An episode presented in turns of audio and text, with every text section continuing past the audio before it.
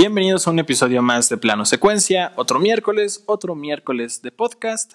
Ya sabes que mi nombre es Juan y que nos puedes seguir en Facebook, en facebook.com diagonal plano secuencia cine y en Instagram en arroba plano secuencia cine. El día de hoy tenemos un invitado bastante especial, vamos a cambiar un poquito la dinámica de estos podcasts y vamos a empezar a meter opiniones de gente allá afuera para hablar de algunos temas bastante relevantes. El día de hoy tenemos un tema muy muy interesante.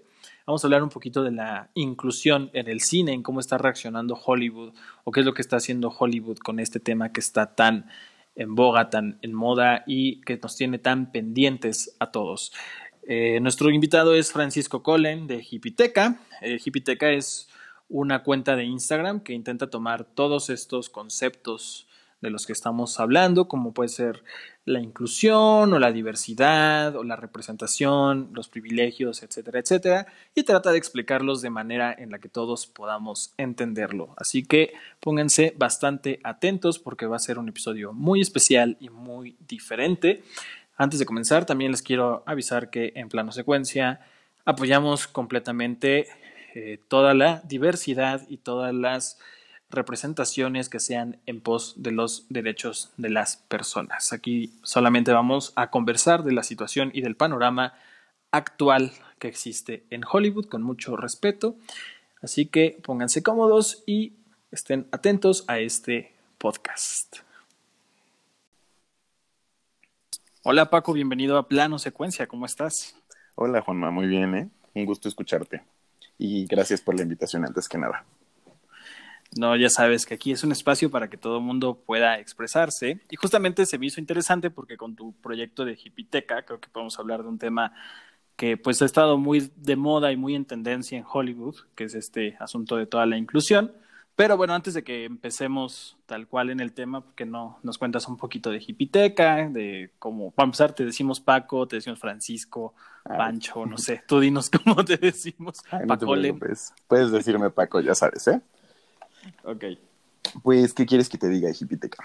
Pues, Hipiteca es un proyecto que comenzó entre pláticas entre una amiga y yo. Y pues nos dimos cuenta que existen como ciertos términos que utilizamos mucho en la jerga coloquial hoy en día. Y sin embargo, mmm, desprestigiamos un poco a veces las palabras o las descontextualizamos y les damos connotaciones algo negativas. Entonces, pensamos que crear un espacio en el que pudiéramos redefinir los conceptos y explicarlos de una manera más digerible, podría ayudar a las personas a utilizarlos bien pues en su léxico. Eh, la mayoría de estos términos pues son como acerca de rollos sociales, rollos que están sucediendo en nuestra generación, como términos como generación de cristal, lo que es este, la asertividad emocional, todo esto, ¿no?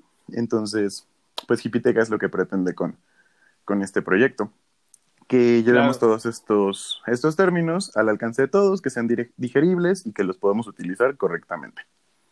Sí, y yo creo que justamente toda esta eh, nueva visión que tienen esta, bueno, las nuevas generaciones, o que vamos descubriendo, porque realmente estos problemas siempre han existido, sin embargo, creo que ahorita es cuando se les está dando más relevancia, eh, pues han impregnado en muchas industrias, ¿no? Entre esas, creo que la industria del cine es una de las que más, la industria del entretenimiento en general, ¿no? Que es la que más se ha visto afectada por este, por este cambio positivo, porque al final es dar, eh, como hacer una justicia que se debía desde hace mucho tiempo a muchos grupos y muchas formas de representación, pero que al final pues es algo nuevo y que a veces nos cuesta digerir a todos, ¿no?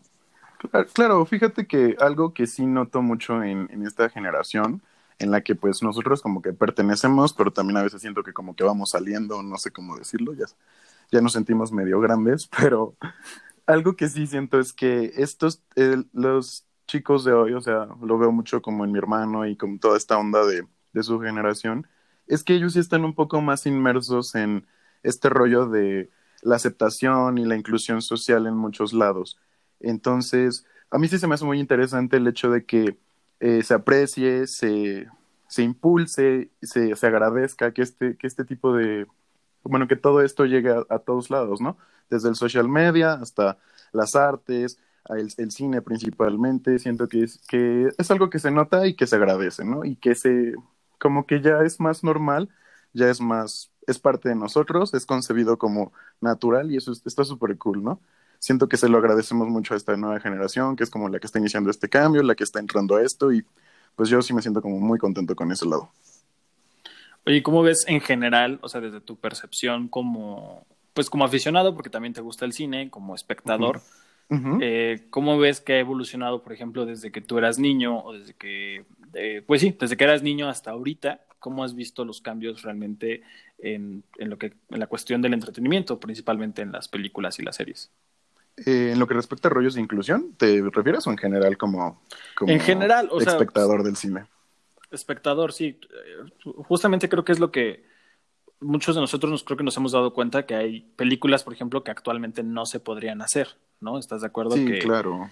Que hay muchos estereotipos o muchas eh, pues muchas ideologías que actualmente ya no se podrían hacer porque, bueno, empezarían a ocasionar bastante polémica, ¿no? Cuéntanos más o menos cómo has vivido eso tú desde tu lado de espectador.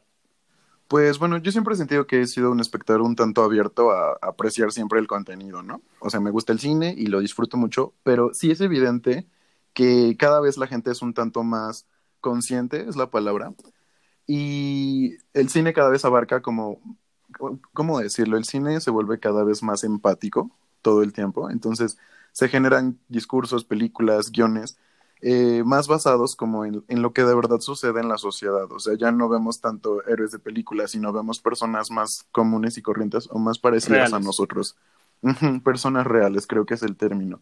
Y lo veo desde la animación, o sea, porque hay películas animadas que también te generan estos vínculos emocionales y esta empatía este, tremenda hasta el cine, pues, real, por así decirlo.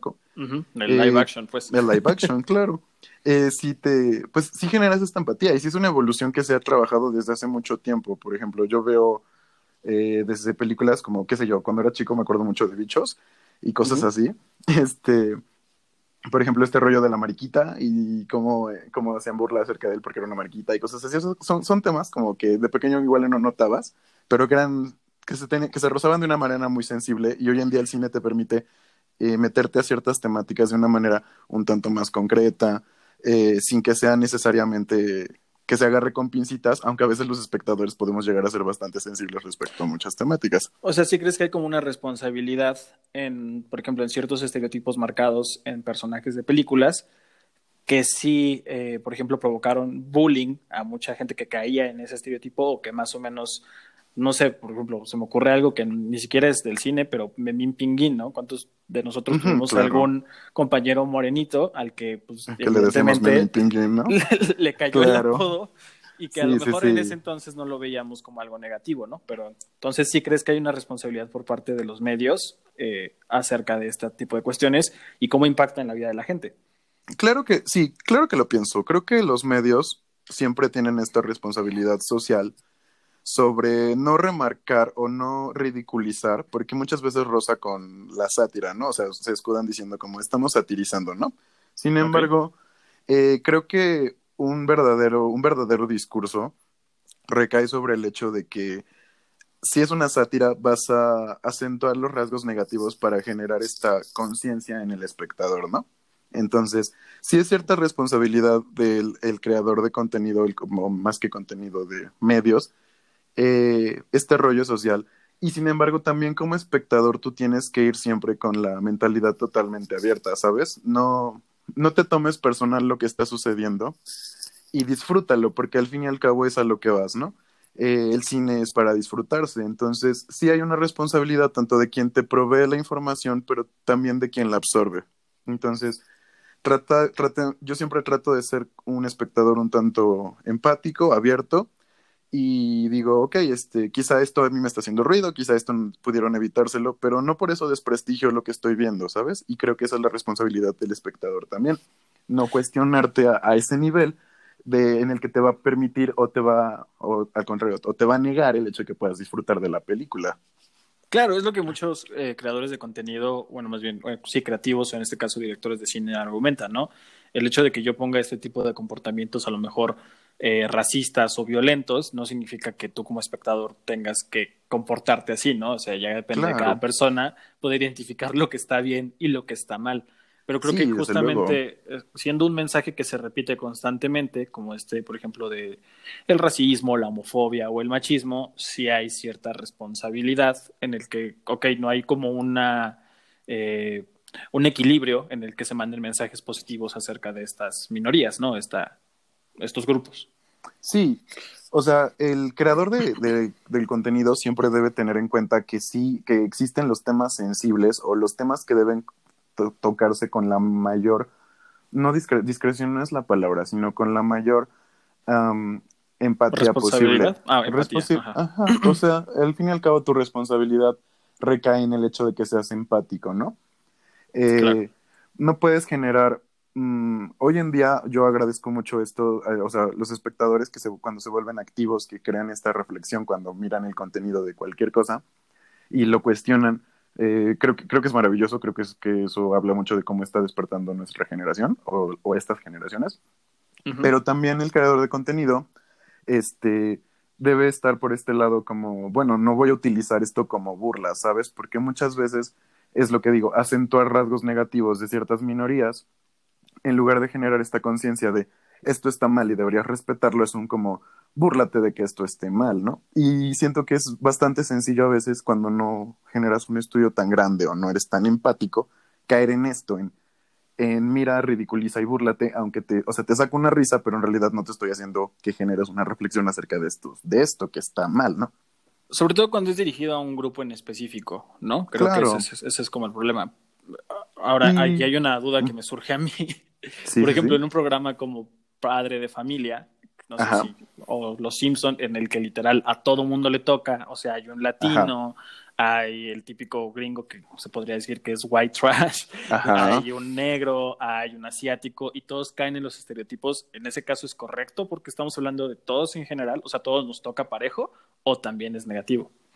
Yo creo que más que, que tomártelo como personal o decir, bueno, a todos nos toca parejo, eh, los que crean el contenido de este tipo de programas como Los Simpson generan una comedia basada, verdaderamente pensada, ¿sabes? Porque algo es cierto.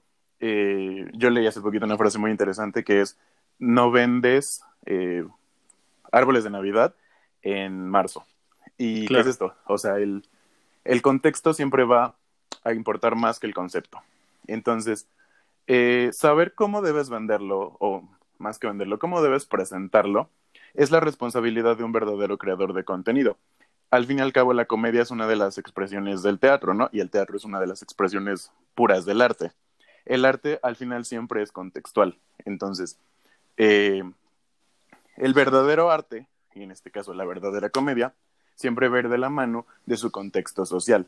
Entonces, no vas a abordar temas que no debes de la manera que no debes en el momento que no debes.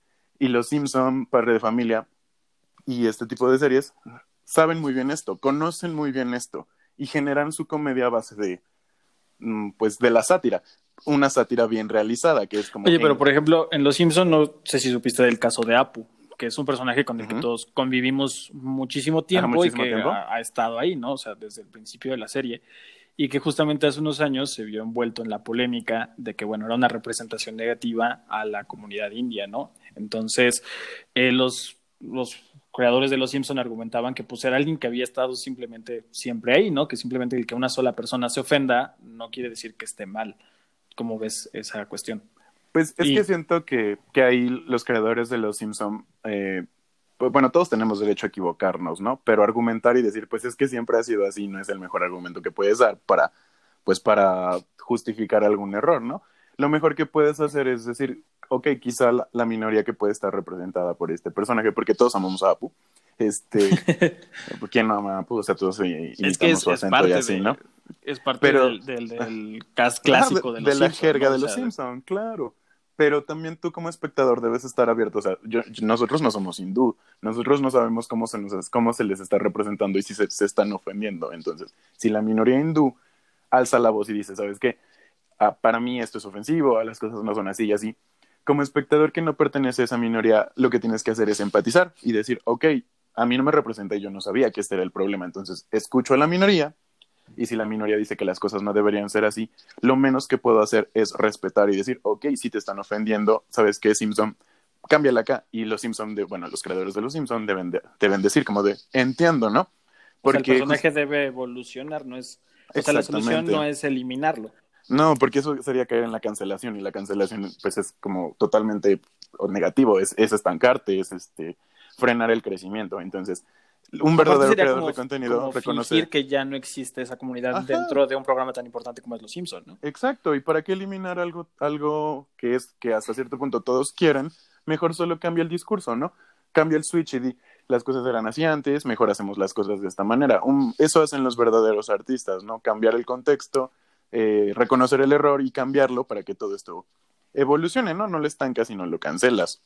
Ok, oye, vamos al, al origen, que creo que nos, nos, agarramos un poquito a la plática, que está muy padre, pero por ah, ejemplo, desde, el, desde el punto de Hipiteca, o cómo podría Hipiteca eh, explicarnos qué es la inclusión. Bueno, pues la inclusión se supone, es, bueno, no se supone, la inclusión se basa en incluir personajes o elementos que hagan alusión a las minorías o a ciertos grupos reprimidos de la sociedad, ¿no? En ciertos contextos, tanto artísticos como de creación de contenido y todo esto. Eh, eso es la inclusión en sí, generar personajes o generar discursos que pueden mm, usarse como estandarte o que pueden ser símbolos para ciertas minorías. En el cine hablamos de esto cuando incluimos personajes de la comunidad LGTB, cuando incluimos eh, personas, este, bueno, el multirracial, ¿cómo se dice? Perdón, multirracial. Multirraciales. Ajá. Este, o sea, incluir personajes de diferentes nacionalidades, diferentes rasgos físicos, todo esto. Eso es la inclusión en el cine. Claro. Oye, ahorita hay un caso que está ocurriendo en la Academia de, de la que entrega los Oscars, la Academia de Artes y Cinematográficas, en el que están planteando que para el año, me parece 2022 eh, o 2024, no recuerdo ahorita muy bien la fecha, pero que, bueno, las películas que quieran competir para el Oscar van a tener que eh, cumplir una serie de requisitos que justamente habla con, acerca de todo este tema, de eh, que deben de hablar justamente de algún tema relevante a alguna minoría, que alguno de sus personajes debe pertenecer a alguna minoría, ahí las enlista todas, pero bueno, en, a grandes rasgos sí habla de las etnias, habla de la comunidad LGBT, habla de las mujeres. Entonces, ¿crees que esa sea una solución real para que eh, Hollywood se abra más o es algo impuesto que está limitando la, eh, pues la creatividad o realmente la, la situación artística de los directores? Porque, por ejemplo, Supongamos que Tarantino, que es un director bastante conocido porque la mayor parte de sus personajes blancos, sabemos que nos dan películas de, calidad, pues no pueda competir al premio Oscar porque a lo mejor no le interesa a él desde su punto de vista como creador incluir estos temas. Y a lo mejor una película que no pueda ser tan buena como alguna película que haga algún creador que no está tocando estos temas, pues se lleve ese año el Oscar a mejor película. ¿Cómo ves esta situación? Yo creo que sí es un, un tanto una situación impuesta y que al fin y al cabo imponer reglas sobre la creación de arte es limitar el arte en sí, ¿sabes? Eh, siento que entonces la bueno, la academia se respeta y la academia pues es la academia, ¿sabes? Pero bien sabemos que desde hace unos años la academia pues es bastante evidente la como la temática que maneja siempre en sus presentaciones, ¿no? la tendencia, ¿no? La, tendencia, mejor dicho.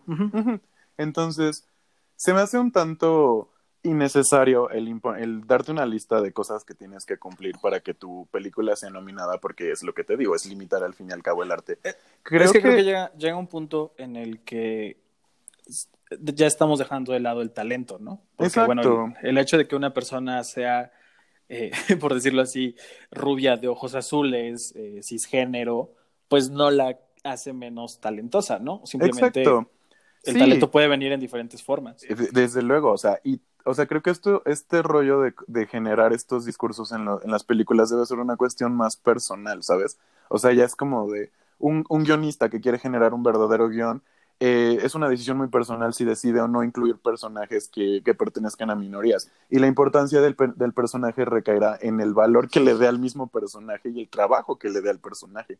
Creo que sus rasgos raciales o sus, sus preferencias sexuales vendrían siendo parte de la construcción del personaje, pero son irrelevantes porque en realidad lo que cuentan sí es el personaje mismo. eso se me hace algo más personal. Que cada círculo tiene sus historias diferentes, porque por, lo, por ejemplo no es lo mismo eh, la historia que pueda tener una persona que viene de una comunidad, bueno, de la comunidad LGBT, o sea, bueno, de esta diversidad, a la historia que tiene alguien heterosexual cisgénero. Claro, ¿no? pero el camino es muy diferente. Pero ahí es donde recae entonces el valor de la, del, de la, del producto final, o sea, de la historia que cuentas a través de la película, porque una verdadera película va a generarte este sentimiento de empatía, ¿no? Entonces, puedes, puedes apelar a un, a un, como por un lado más sencillo y decir, te voy a crear un personaje que, que pertenezca a una minoría y que al mismo tiempo haya sufrido. Y sabes que la minoría en sí puede tomar como estandarte el personaje. Y que también, ¿sabes qué? Creo que de repente no, no es necesario que a las minorías las hagamos sufrir porque también tendemos, porque es el discurso constante, sí. Tendemos mucho esto en el cine, en el que, bueno, vamos a hablar de una minoría, vamos a hacer la historia más dramática del mundo, cuando no, o sea, también dentro de las minorías existen las historias felices y normales que le ocurren a cualquier persona.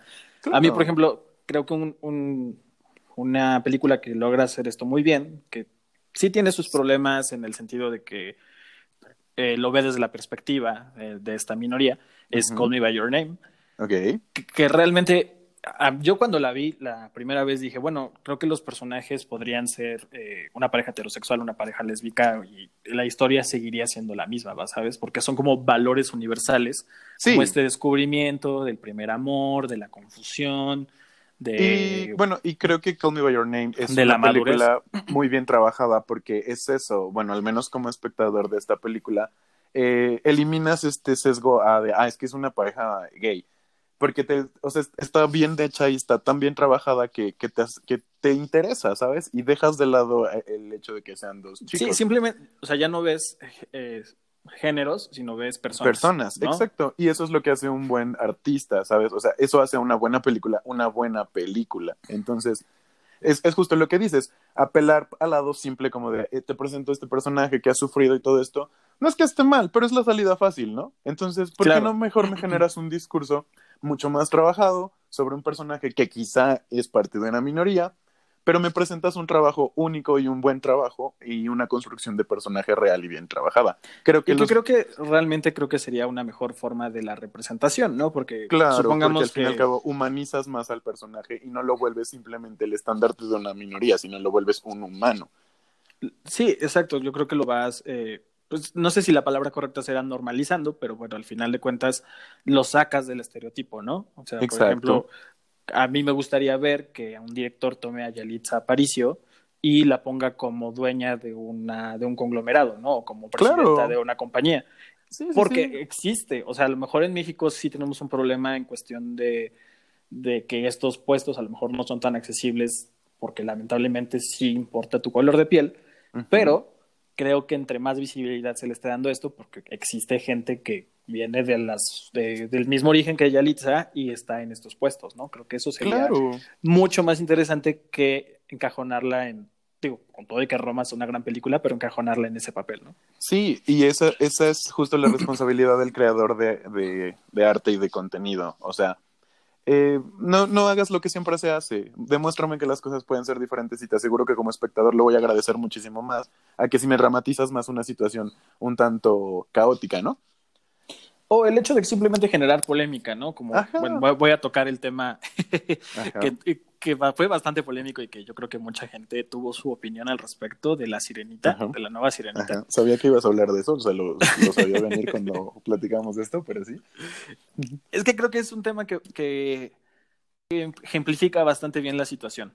Para empezar, eh, desde mi punto de vista creo que están las dos vertientes. Una, que la gente es dramatiza demasiado, o sea, Sí, la sirenita es afroamericana, bueno, de, ascendencia africana, porque no sé si la actriz haya salido nacida en Estados Unidos, pero bueno, vamos a decir la ascendencia africana. Y eh, eso no va a borrar la película de Disney que todos amamos, ¿sabes? O sea, la vas a poder ver cuando tú quieras y la vas a poder revisitar.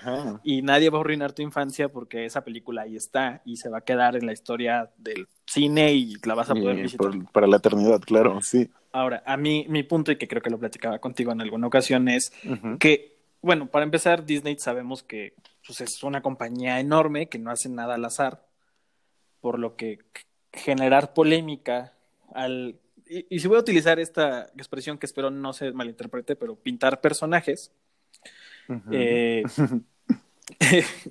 sí sabe que va a generar esta discusión y por lo tanto más gente va a querer ir a verla porque es un producto probado, porque sabemos que es la sirenita y que por mucho hate que haya, Claro. la gente la va a ir a ver, porque, bueno, por, ya sea por el morbo, porque a todo el mundo ama la historia, porque lo que sea, ¿no? Que al final a lo mejor sí es una, una acción positiva, la representación de decir, bueno, ya hay una princesa de este calibre que está ahí, pero también creo que es un poco jugarle a la segura y ser un poco... eh, Un tanto perezoso, ¿no? Sí, Exacto. también. Sí, Sí. Para, para jugar con la inclusión.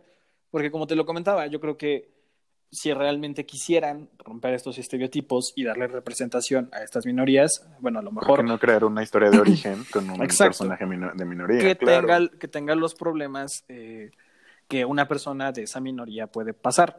Y un ejemplo clarísimo, y creo que también te lo comenté, sabes que estábamos discutiendo de esto, es Spider-Man Into the Spider-Verse, en el que no es Peter Parker, es no, Miles, es Miles Morales. Morales, claro. Exacto, que es un chico que viene de, de descendencia tanto latina como afroamericana y tiene los problemas de una persona que cumple esas características. Claro. Y es orgánico, por lo tanto la gente lo aceptó, porque no te estoy diciendo, "Ah, ahora Peter Parker es negro. No, porque Peter Parker existe y todos sabemos la historia y todos sabemos el contexto en el que se desenvuelve Peter Parker, pero Miles Morales tiene sus problemas y entonces Sí, sus yo propios problemas. y su Exactamente. propia historia. yo Claro, como y es parte lo que de hace esta minoría me puedo identificar con la lucha de Miles Morales e insisto, son valores universales porque aunque a lo mejor pues yo no vivo en Nueva York ni tampoco soy de descendencia africana, pues me puedo identificar porque es una lucha de un héroe, ¿sabes? Pero es Ujú. algo orgánico, eh, algo que se siente natural y no impuesto. Como, digo, no podemos juzgar la sirenita porque no hemos visto nada, ni un tráiler, Ajá. ni una foto, pero no es generar esta polémica como lo que pasó con la sirenita. No sé si me estoy explicando. Sí, no, sí te entiendo. Y fíjate que a raíz de, de la plática que tuvimos esa vez, también pensé mucho en estas cosas. Y incluso leí un par de cosas acerca de esto. Y creo que, tal como tú lo dices, ah, hay dos, dos vertientes en esta problemática, o esta situación, mejor dicho. La primera es romantizarte un personaje, porque es como, ¿cómo me van a cambiar a Ariel y esto? Y es como, dude, o sea, Ariel no es tuya.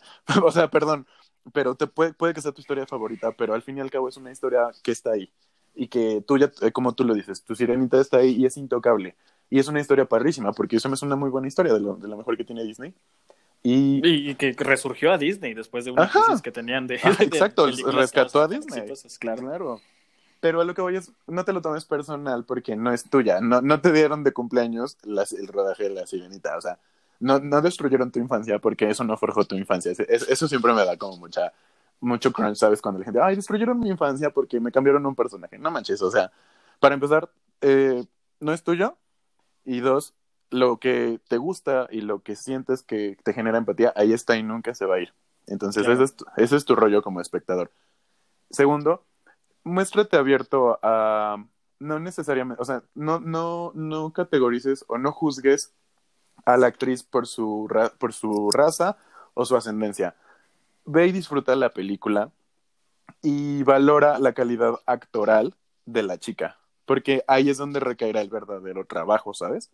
Claro. Eh, si tú vas con la final, al cine con la finalidad simplemente de que te entretengan y de que cumplan todas tus expectativas, estás siendo un espectador egoísta, porque no se, no se hacen películas específicamente para ti. Te pueden gustar o no te pueden gustar, te pueden gustar mucho, te pueden gustar Y, y poco. perteneces a un demográfico, porque al final de cuentas, todas estas productoras, eh, Ujú. cada decisión que toman es porque saben perfectamente al tipo de público y de audiencia Al que quieren llegar. Que, que a veces le atinan, a veces no le atinan, porque ha ocurrido, como el caso, por ejemplo, de las, de las cazafantasmas. Sí, justo eso estaba que- pensando también. Pero en bueno, es que, que Los Cazafantasmas es malísimo, o sea, Sí, es que no, eso o es sea, que una voy. muy mala película, pero es una mala película porque es una mala película, no tanto porque quisieron utilizar a los cazafantasmas y volverlos en una versión femenina, por así decirlo. Es, Pero- que es, es justamente lo que, a lo que yo voy. Eh, o sea, sí, la película es mala. La hayan eh, habla, este, protagonizado quien la protagonizado. O sea, pudieron ser perros por- los que Sí, protagonizaron porque era, la era un, película era un en elenco bueno. animada sí. y, Sí, sí, sí. y hubiera quedado mal, ¿no? En el, en el sentido de que, o sea, no había forma de que esta película se pudiera rescatar. A lo que voy es, eh, eso no se malinterprete lo de los perros, pero eh, para dar un ejemplo. Sí, sí, sí. O sea, parecieron hombres, eh, lo que sea, pues. Y a lo que voy es, en lugar de enfocarnos en meter estas historias eh, que ya conocemos todos o estos equipos tan famosos, ¿por qué no existen? O sea, en, en, el mundo de la literatura, en el mundo de los cómics, existen historias en las que los personajes pertenecen a minorías. ¿Por qué? Porque ha habido gente de las minorías que las han escrito Claro. y que son una muy buena representación. ¿Por qué no enfocarnos en eso como en el caso, por ejemplo, de Black Panther? ¿No? O sea, Ujú, te entiendo. Black Panther fue un hitazo, la película es muy buena, pero porque el personaje de origen es así. O sea, el personaje. entiendo.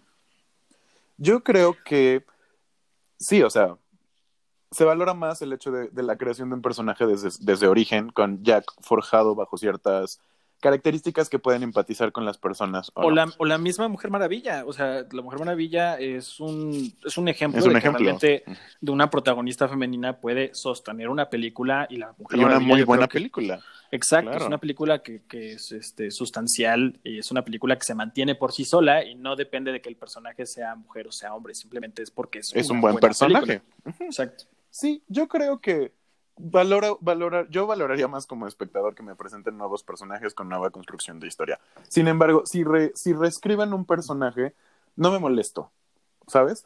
Eh, voy como con la idea de... ah, vuel- vuelvo a lo que como que quiero que, que- que entiendan a veces mis amigos, ¿no? No te lo tomes personal porque no porque tú y otros dos millones de personas se enojen van a parar la película. A veces pasa, claro que pasa. Pero eh, mejor deja de juzgar, deja de quejarte y disfrútala. Y, pro- y si no te gustó, pues la gente también, los productores y los Y creadores van a comprender por, por lo, júzgala por lo que es. ¿no? una O sea, película. O sea, o sea, es buena, Pues- es mala, o sea, ajá, no me gustó la Al- actuación. al la final eso es va a ser eso va a ser lo importante, ¿no? O sea, ver el producto final sin importar quién esté interpretando los personajes. Exacto. Entonces ahí es donde dejas tus prejuicios y disfrutas o no de la película, que es lo cool. Entonces, eh, a eso, eso, Y también creo que son que muchos prejuicios, eh, creo que eh, de la generación o, o incluso, eh, pues sí, yo creo que más pues, de la idiosincrasia en la que nos educamos, el hecho de que a lo mejor muchos hombres se pueden sentir amenazados o pueden sentir eh, lastimada su masculinidad al disfrutar Ajá. una película protagonizada por mujeres. Por ¿no? mujeres, claro, pero eso es un sesgo social que pues Que creo es- yo que estamos tratando de erradicar. afortunadamente está cambiando. ¿no? Está O sea, yo, cambiando yo- yo te puedo decir, eh, disfruto la película de Mujercitas, me encantó, Ujú. es más una gran película, Orgullo y Prejuicio, y las de Rápido y Ajá. Furioso yo ya no las soporto, ¿no? Sí, claro, o sea, es que bueno, bueno, es que nadie te está juzgando por no soportar Rápido y Furioso, porque bueno, sabemos, hemos tenido esa conversación muchas veces, pero eh, qué padre, es eso, porque O sea, es esta apertura. de que, que- de que tienes esta apertura, exacto. Y de que valoras el, el sentido de la película por lo que es un producto final que me puede o no gustar, sin juzgar que este, quién está apareciendo, cómo está apareciendo, cómo lo está haciendo, ¿no? ¿Sabes? O sea, es como, me gusta o no me gusta. Y eso está súper cool. Eh, De eso se trata el cine al fin y al cabo. ¿Te gusta o no te gusta? Y ya. Y, y sabes, ajá, sí, y al final es valorar el producto sin importar de dónde viene, sin importar quién está, porque también, y eso es digo, un tema aparte, pero se va a ser importante ahorita volverlo a, a comentar. eh, el caso de las películas mexicanas y de la gente que te dice apoya el cine nacional, es que consume el cine nacional. Pues Sí, si el cine entiendo. nacional me ofreciera algo de calidad, que lo hay, lo hay Sí, porque hay de que varios lo hay, lo hay, ¿no? Sí, Sí, y lo escuché en tu, en tu último podcast también, o sea, sí, es- eso es evidente. Si O sea, me tú- ofrecieran eso, lo apoyaría con muchísimo gusto, pero yo creo que como espectador, no por algo ser mexicano, estoy forzado a consumirlo si el producto no es de calidad. ¿Estamos de acuerdo? Exactamente. Y también tu labor como consumidor o como espectador es, Es exigir. Claro. Y, o sea, si, si por ejemplo, si tú te, la- te sientas y te dices, es que no hay cine mexicano de calidad, hay miles de cinetecas en las que hay cine de calidad, o sea, no ves los Ariel, y no, no es como porque diga, ay, este, no ves los Ariel porque eres un inculto. No, porque ni siquiera en eso hay difusión, ¿sabes? Y si no hay difusión en la entrega de los Y déjate premios que galardonan el cine, déjate- exacto, deja tú de los premios, que desafortunadamente, afortunadamente y desafortunadamente sí es una cuestión importante porque le dan visibilidad a las películas, ¿no? Lo que hablábamos. O sea, hay Claro. muchas películas que si no llegaran a ser nominadas al Oscar, jamás todo el mundo las hubiera visto, ¿no? Pero a lo que voy es, pues date la oportunidad de ver la película y si te gusta, perfecto, y si no, no. O ábrete más Exacto. a decir, puedo ver una historia diferente a lo mejor en la que no salgan eh, actores tan conocidos, pero que, puedo descubrir algo nuevo y entonces esas películas sí apoyarlas y darles difusión. Y Exacto, no... eso, eso es tu responsabilidad como espectador. Eh, abrirte a, a nuevas posibilidades, ¿sabes? O sea, eh, no sé, es que por ejemplo yo lo noto a veces con muchos amigos como de, ay, es que quiero una comedia. Y no está mal, qué rico, a todos nos gusta reírnos, nos gusta cagarnos de risa, está súper cool. Pero pues siéntate un Pero es día que y, las- y, las pues, busca otro, otro discurso. y, ajá, y, y también hay pues varios tipos de comedia, pero siéntate un día y busca otro discurso, busca un drama, busca un musical, qué sé yo. No puedes decir que no te gustan si, si has visto uno y no te gustó. O sea, o sea la, la gama, el abanico de, de películas es infinito, entonces también tu labor como espectadores, no te estanques en un estilo, no juzgues, no digas, si no investigas, si no te da esta, esta onda por querer buscar películas en otro lado, de otro tipo, porque entonces al fin y al cabo terminarás quejándote de lo mismo porque siempre ves lo mismo. Y eso no, está, Exacto. eso no está cool. Oye, ya, nada más como último tema, que me Sí. parece también importante eh, mencionarlo. Eh, hubo una polémica hace algunos años de Scarlett Johansson interpretando el papel de una persona trans. Trans. Me- la historia era de un hombre trans, o sea, una mujer que hizo su transición, una mujer cisgénero que se cambió al género masculino y se volvió un hombre trans, ¿no? Sí, sí, sí. Entonces se le ofrece este papel a Scarlett Johansson y la comunidad trans levanta la mano y dice, oye, ¿sabes qué? Eh, creo que nos estás robando los pocos papeles que nos dejan interpretar. Y leía por ahí que también eh, decían que, bueno, obviamente están completamente en su derecho, eh, Ujú. eh, hay que haber más, debería de haber más oportunidades para este, eh, este Este grupo tipo de, de actores, claro. ¿no? exactamente, eh, los actores trans de poder participar en películas comerciales, pero lo que sí también decían es, eh, la lucha no debería de ser de trans tratando de, o más bien de trans tratando de conseguir papeles trans. Pues no. La lucha debería ser de trans tratando de conseguir papeles. Papeles, o claro. sea, en general, Sí, o sea, de eso se trata. y Yo- creo que ahí estuvo un poco, o bueno, lo que comentaban ahí era que estaba muy poco, un poco mal enfocada esta, esta lucha o esta petición por parte de este grupo. ¿Tú qué más o menos opinas de eso? Yo pienso que sí está, un- o sea, que, que esta situación sí demostró algo que estaba muy silenciado, y es que incluso en la industria cinematográfica eh, la discriminación hacia ciertos actores es evidente. Claro. Y esta situación lo hizo notar. Pero segundo, es cierto, esto, esto es algo que pasa como en todas las luchas sociales. Al fin y al cabo, no luches por, por tu minoría, lucha por los derechos humanos, lucha porque eres humano y, que, y mereces los mismos derechos que todos. Entonces, Aparte Hay- porque creo que a fin de cuentas eh, un actor es justamente alguien que puede Exacto. tener un rango muy grande como para interpretar y es es- es lo que iba a se le decir. ponga enfrente. es justo lo que iba a decir. No puede, o sea, en este caso, al hablar de actuación, eh, la calidad del actor se va, no se va a medir en si es género, trans, si es cisgénero, si es transgénero, si es hombre, si es mujer. No, se va a medir en su talento, en su instrucción, instrucción este, en la institución que lo formó. O sea, ahí es donde debes luchar por ser actor o actriz más que por ser un actor o actriz trans. Yo estoy como, o sea, yo siempre tú sabes que siempre estoy como del lado de lo que es socialmente correcto y moralmente correcto. Bueno, moral es una palabra que estoy tratando de erradicar porque la moral es subjetiva, pero, perdón, me desvié. Ujú. pero este, pero lo que voy es eso, al final lucha porque se te reconozca por tu trabajo más que por lo que puedes, por, por los rasgos que puedas o no tener, porque eres más Claro, que eso. al final creo que, y yo bueno, supongo que se vio desde el momento en el que, por ejemplo, que no regresemos a eso, pero Ujú. en las primeras obras shakespearianas, pues era, Ajá.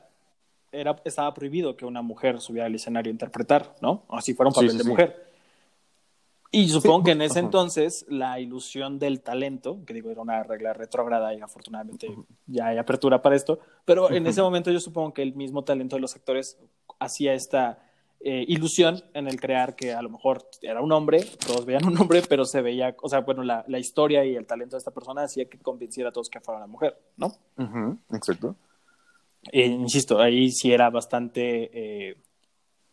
Limitante, ¿no? Sí, limitante, era una, una visión que estamos hablando de hace muchísimo tiempo, pero creo que en la actualidad la sustancia de que el talento es lo que te va a llevar a la ilusión de creer que esta persona es otra persona completamente diferente y está viviendo estas cosas que no son reales, es lo que debería de quedar, ¿no? Sin importar si es una persona trans, si es una persona cisgénero, si es hombre, si es mujer, si es afroamericano, latino, blanco o lo que sea, ¿no? Exacto, e, es justo eso, o sea, eh, juzga el producto final con ojos de un espectador culto, o más que culto no es necesariamente la palabra, sino consciente, ¿no?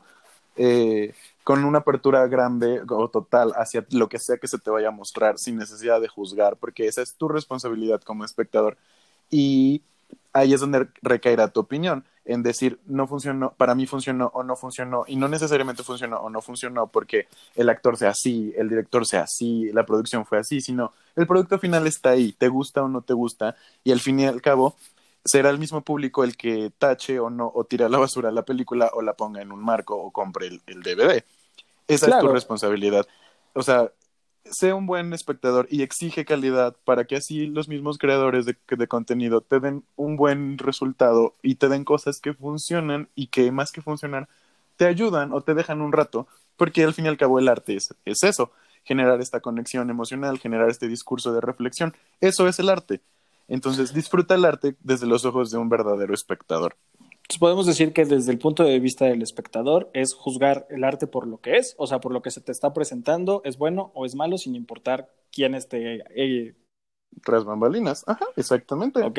Justo y por parte, yo creo que de las productoras o de la gente que se dedica a hacer estos productos, sí debe de haber una responsabilidad de voltear a ver las historias de estas minorías o de estos grupos y representarlas de forma digna y, o sea, en lugar de en lugar de estar eh, tratando de disfrazar algunas, simplemente contar las historias reales de estos grupos, ¿no? O sea, eh, eh, tratar de traer a la pantalla historias interesantes, punto, de gente, ya sea independientemente, sí respetando su origen, como lo que decíamos, bueno, más bien lo que mucha gente dice, ¿no? Nunca vamos a ver que Mulan sea afroamericana o que este, no sé, que Tiana de la princesa y el sapo sea asiática, porque al final no son su contexto real, ¿no? O sea, no es lo que se está representando, o no, el personaje no se está representando tal cual. Ahí sí importa la raza porque es parte del contexto. Mm, difiere un poco, pero sí. No, no, dime, dime, a ver, dime tu punto de... Porque al menos en el cine sí es una cuestión un tanto más, eh, que se exige un poco más, pero por ejemplo en Broadway es mucho más común el el apertura a que alguien represente un papel con rasgos totalmente diferentes a los del papel icónico, ¿no? Al menos, por ejemplo, en The Cursed Child, que, bueno, como fans de Harry Potter a lo mejor no amamos la historia, pero en The Cursed Child, Hermione fue una chica de color muchísimo tiempo. Y, claro, pero hasta actualmente creo que Ajá, pero creo que el público de, del teatro es diferente porque es esta cuestión de interpretar papeles con rasgos distintos y ser eh, no estamos hablando de un, es diferente estamos hablando de un personaje que en el cine se interpretó de una que no era una minoría, a lo que voy. Ajá. Lo que no se valdría aquí es quitarle su lugar a las minorías. Pues en el sentido de decir voy a hacer Mulan en el teatro y voy a poner a una actriz latina, o sea, que es una minoría con otra minoría, pero a lo que voy es pues pues yo podría decir. Estoy, yo estoy invalidando. Yo siento que ahí sí le estoy quitando su lugar a esta minoría de ser representada. Porque de los pocos espacios que existen, le estoy, llenando su lugar. Exactamente. Le estoy quitándole el lugar a alguien que sí. Yo pienso que también ahí es el labor de los actores, como decir, oye, yo sí cumplo con estos rasgos y yo quiero intentarlo y dame chance y conozco a, a más personas como yo que lo pueden hacer. Y si al final no te escuchan, tampoco te lo tomes personal. O sea, todos son intereses, porque al final es un negocio. Porque es, eh, velo así, desde luego, al fin y al cabo las productoras necesitan o lo que buscan es dinero. Sí, qué cool que te den una experiencia, qué cool que te cuenten una buena historia, pero ellos lo ven de manera monetaria. Entonces, si pasa, o sea, que no pase de un suspiro en el que digas, ay, qué, qué mala onda, pero pues no llores, o sea, no te enojes, no, no te pelees con la gente porque te cambien a tu personaje, es a lo que voy, o sea, muéstrate abierto simplemente y si la gente se enoja y si, la, si el público al final desacredita el resultado final, la productora va a tener que cambiar las cosas o se va a disculpar como han hecho miles de veces. Entonces, creo que, también creo que es importante resaltar que no por ser lo que seas, te tienen que contratar, ¿sabes? O sea, al final, si no eres apto para el trabajo, pues no, no. Sí, que hable no tu, tu talento. Ajá, que Que hable habla- tu te habla- talento. hablará del talento. Ajá, Eso es exacto. creo que la, una de las conclusiones. Sí, sí, sí. Pues sí. Ese es mi punto de vista también con esto. Pues muy bien, Paco. ¿Alguna, ya después de esta larga conversación en la que creo que tocamos bastante temas, pero Sí, pero muy rica. cool. La verdad es que yo disfruto mucho de este tipo de pláticas. eh, por, de hecho, bueno, la idea del podcast salió o surgió a partir de que he tenido pláticas con diferentes amigos, entre esos tú, y Ay, dije, bueno, sería como interesante exponer este tipo de ideas y que la gente las escuche y, bueno, pues se unan a la conversación. Esperemos no terminemos cancelados. Ay, no.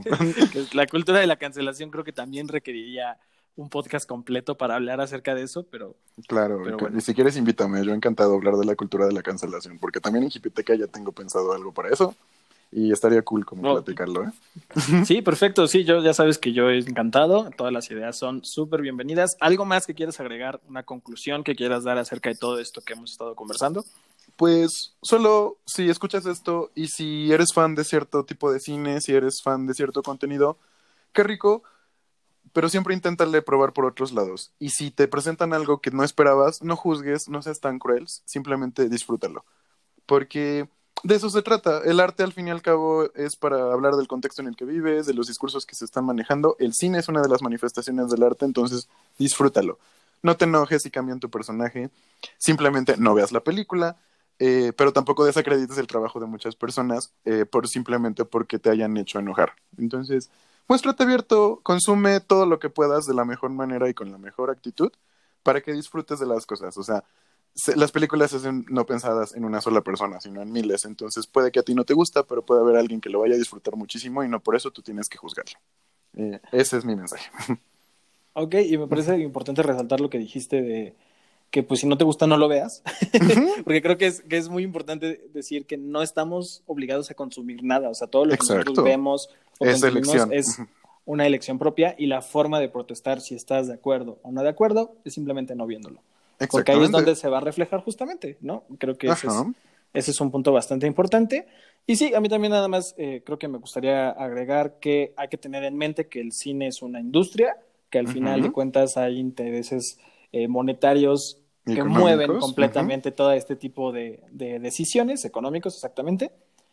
Y que eso, tener eso en cuenta y que saber que todas estas decisiones están súper pensadas claro. y que si bien son un paso adelante, depende más de nosotros como espectadores hacer este cambio, de exigir estos cambios y de simplemente decidir si algo está bien o algo está mal con el producto que nos entreguen al final, juzgando la calidad y el talento.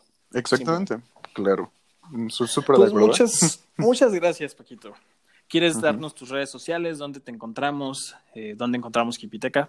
Ay, pues Hipiteca está en Instagram. Para quien quiera buscarlo, es hipiteca.mx. Y les agradecería un follow. Y siempre que se suba algo, compártanlo. Ay, no es cierto. Nadie está obligado a hacer nada. Pero es un proyecto mucho con mucho corazón y apenas está empezando. Le estoy echando ganas. Tengo muchos amigos que siempre me ayudan, entre ellos Juanma. Siempre le pido su opinión cuando posteo algo. Entonces, dense una vueltita. Eh, yo soy Paco Colen. Me pueden encontrar también en Twitter. En Twitter me quejo de absolutamente todo y tuiteo hasta cuando voy al baño. Es Y- verdad, es verdad. Sí, Juanma está de testigo y pueden encont- encontrarme como el Colen. Ese es mi apellido, Colen, como en Crepúsculo. Ahí era Cullen. Pero no le hagan ese chiste que se enoja. Sí, ya, no, ya es demasiado, ¿eh? Pero dense una vueltita, ¿eh? Y gracias, Juanma, por el espacio. Siempre es súper cool platicar contigo, ¿eh? Y cuando quieras, invítame, yo encantado.